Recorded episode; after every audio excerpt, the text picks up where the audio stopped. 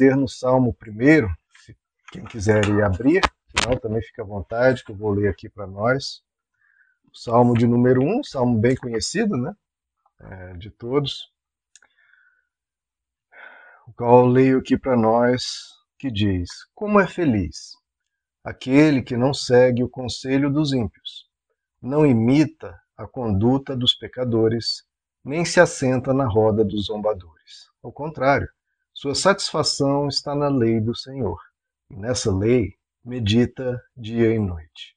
É como árvore plantada à beira de águas correntes, dá fruto no tempo certo, e suas folhas não murcham. Tudo o que ele faz prospera. Não é o caso dos ímpios, são como palha que o vento leva. Por isso, os ímpios não resistirão no julgamento, nem os pecadores na comunidade dos justos. Pois o Senhor aprova o caminho dos justos, mas o caminho dos ímpios leva à destruição. Bom, queridos, esse salmo nos inicia falando daqueles que são os felizes, né? os felizes aos olhos de Deus, né? porque é, cada um pode achar que a pessoa X ou Y é feliz e Deus entende a felicidade e quer um caminho bom para todo ser humano. Né? E qual é essa felicidade que ele propõe? Como a gente faz para obtermos essa felicidade? Né?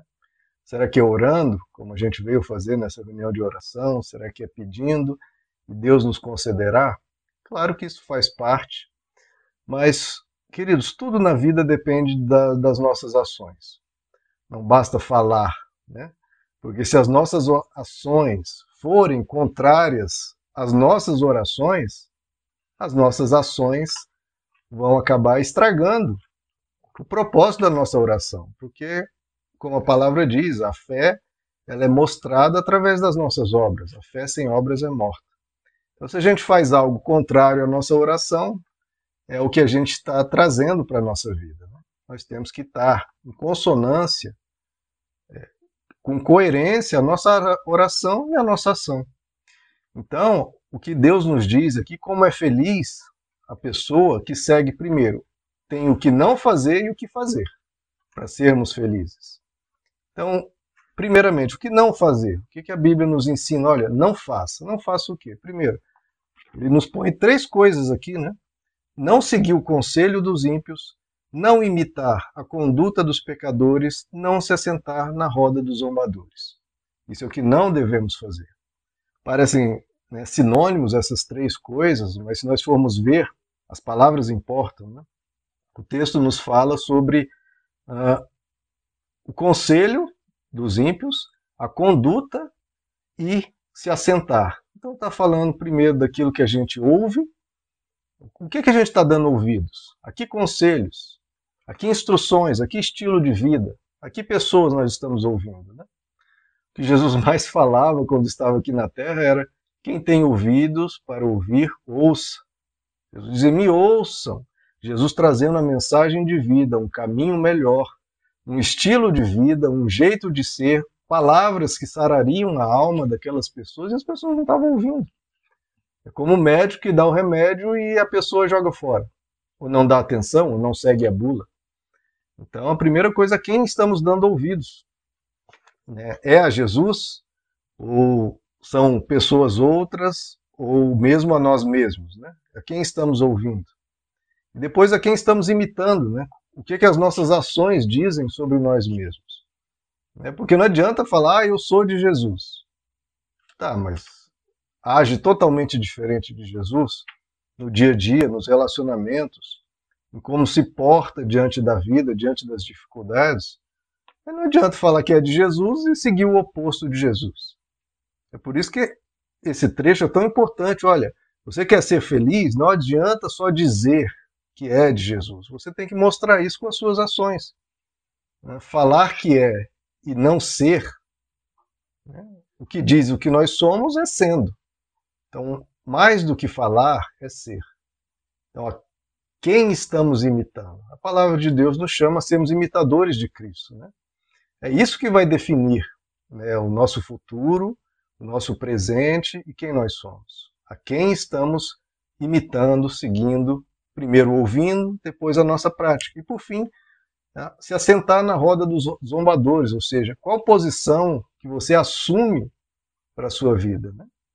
Que estilo de vida, que ideologia, o que, que você assume? Né? As pessoas perguntam ah, qual a ideologia sua, da esquerda, direita, ou da filosofia tal, ou estilo de vida tal. Não, eu sou de Jesus. Quem está de acordo com Jesus, ou ninguém está 100% de acordo com Jesus, né? Mas na, naquela ação, naquela ideia, naquele intuito, está de acordo com Jesus, eu apoio. Está contra Jesus, eu sou contra. Não interessa quem seja. Não interessa o que quem esteja dizendo. Seja um familiar, seja um amigo do trabalho, seja numa conversa informal, seja um político. Pode ser o político mais é, é, suspeito, mas falou alguma coisa de acordo com Jesus, eu apoio. Pode ser a, o político, entre aspas, parece um cordeirinho, parece mais santo, mas disse algo oposto a Jesus, vai receber a minha discordância.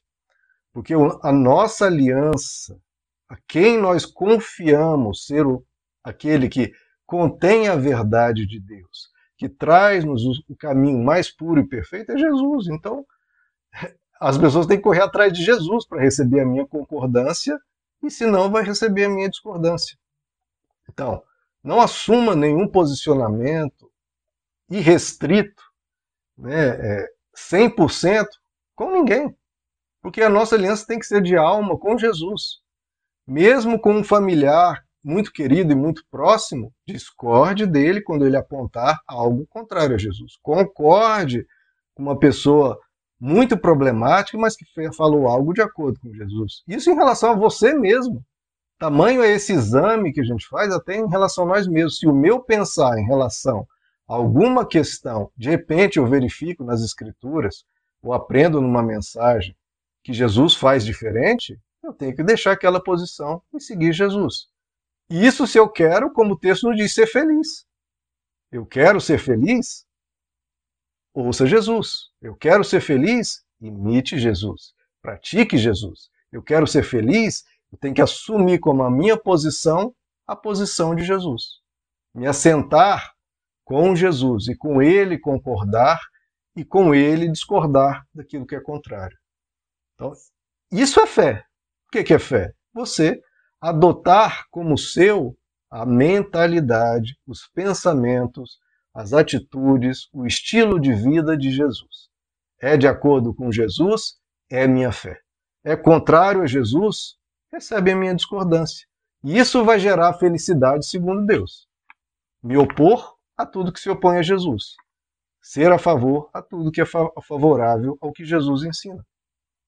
E aí ele diz: esse é o não. Né? Não siga isso, não ouça isso, não imite isso, não siga isso.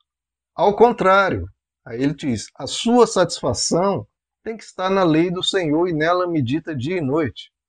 Então é interessante que ele aqui não apenas diz, olha, que ele segue ou obedece à lei do Senhor, Interessante a palavra que ele diz, né? Que a sua satisfação está na lei do Senhor. É muito importante a gente seguir a Cristo, não de maneira, né? Ah, porque eu sou obrigado a isso, né? Ou de forma muito forçosa. Não, isso tem que se tornar minha satisfação. Tem que se tornar um desejo meu seguir a Deus. A, a palavra de Deus sempre ensina isso, né? Como as corças anseiam pelas águas, Assim eu anseio por ti, ó Deus. Né? Usa até a expressão que eu acho muito bonita. Eu anelo por ti, Jesus. Então, isso tem que ser um desejo da nossa alma. Pode ser né, que no início a gente até tenha que forçar um pouco nosso, nossa alma egoísta, nossa alma titubeante, nossa alma duvidosa, nossa alma meio rebelde, a gente ter um domínio próprio e nos controlar eu vejo que esse é o caminho superior, é o caminho melhor, é o caminho maravilhoso. Então eu vou quebrar esse meu ego, vou quebrar esse meu pensamento mesquinho e vou seguir isso. E aos poucos isso se tornar o meu gosto, o que eu desejo, a minha vontade. É uma depuração do nosso gosto. Né? Quando uma pessoa recebe né, uma notícia que ah, está com a hipertensão, na tensão muito alta, e a pessoa tem que trocar a alimentação dela, e comer uma alimentação mais saudável, isso é meio sofrido no início, né? É, a pessoa às vezes não está acostumada a comer verduras, vegetais, alimentos mais, mais naturais, menos processados, menos gordurosos. Aquilo é um sofrimento muito grande no início. Só que é interessante, à medida que a pessoa vai comendo, comendo, comendo aquilo, e vai se acostumando, e vai começando a criar um gosto por aquilo, por incrível que pareça, isso acontece.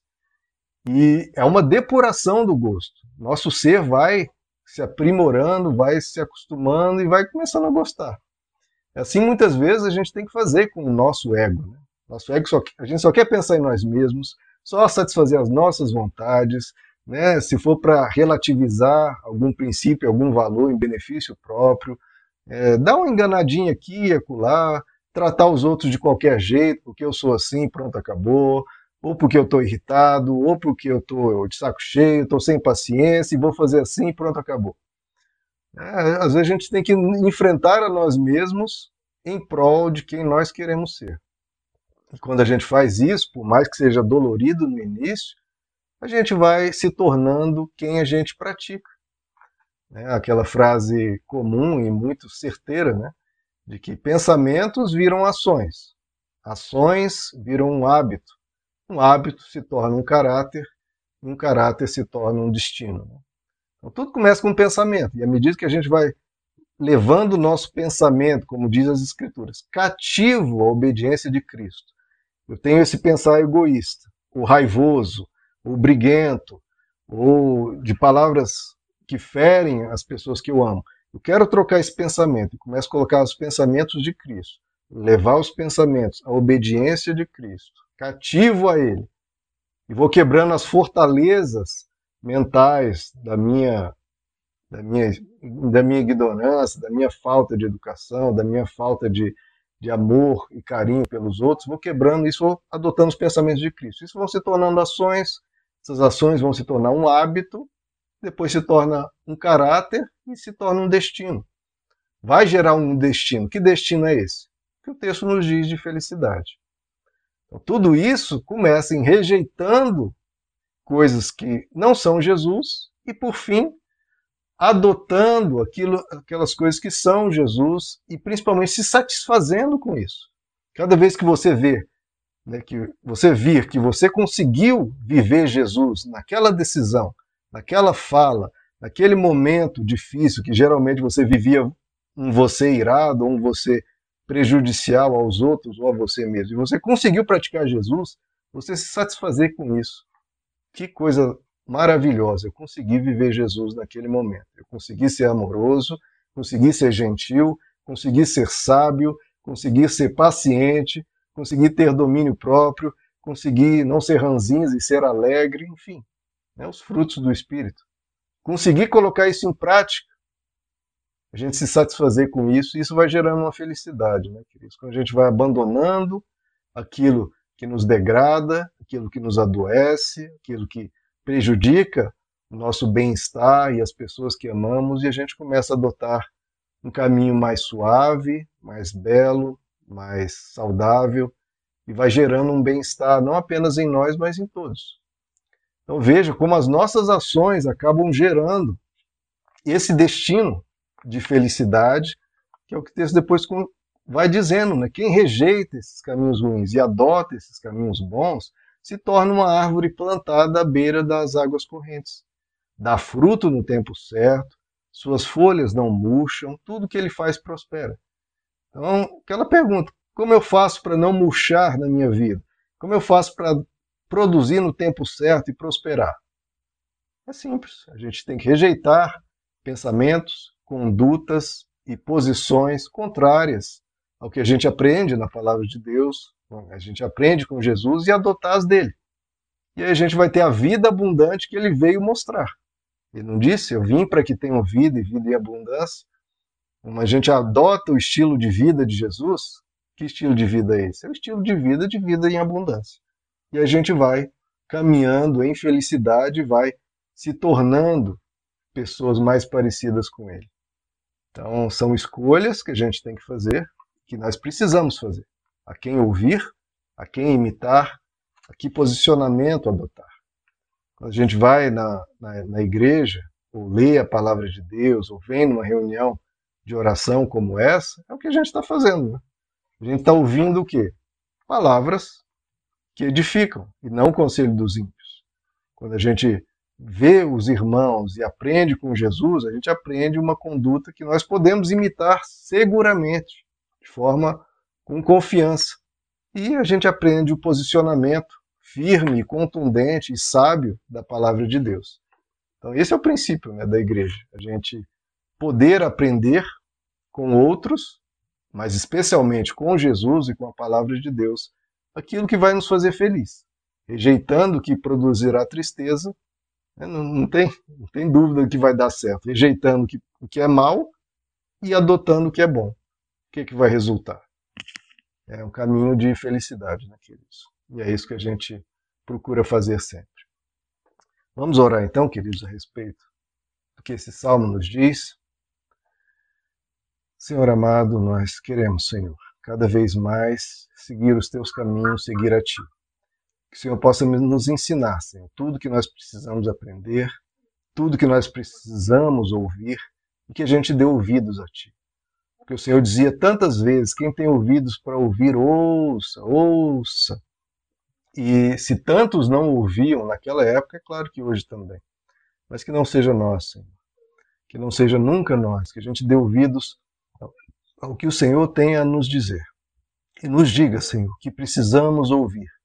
Cada um de nós precisamos ouvir palavras de Ti.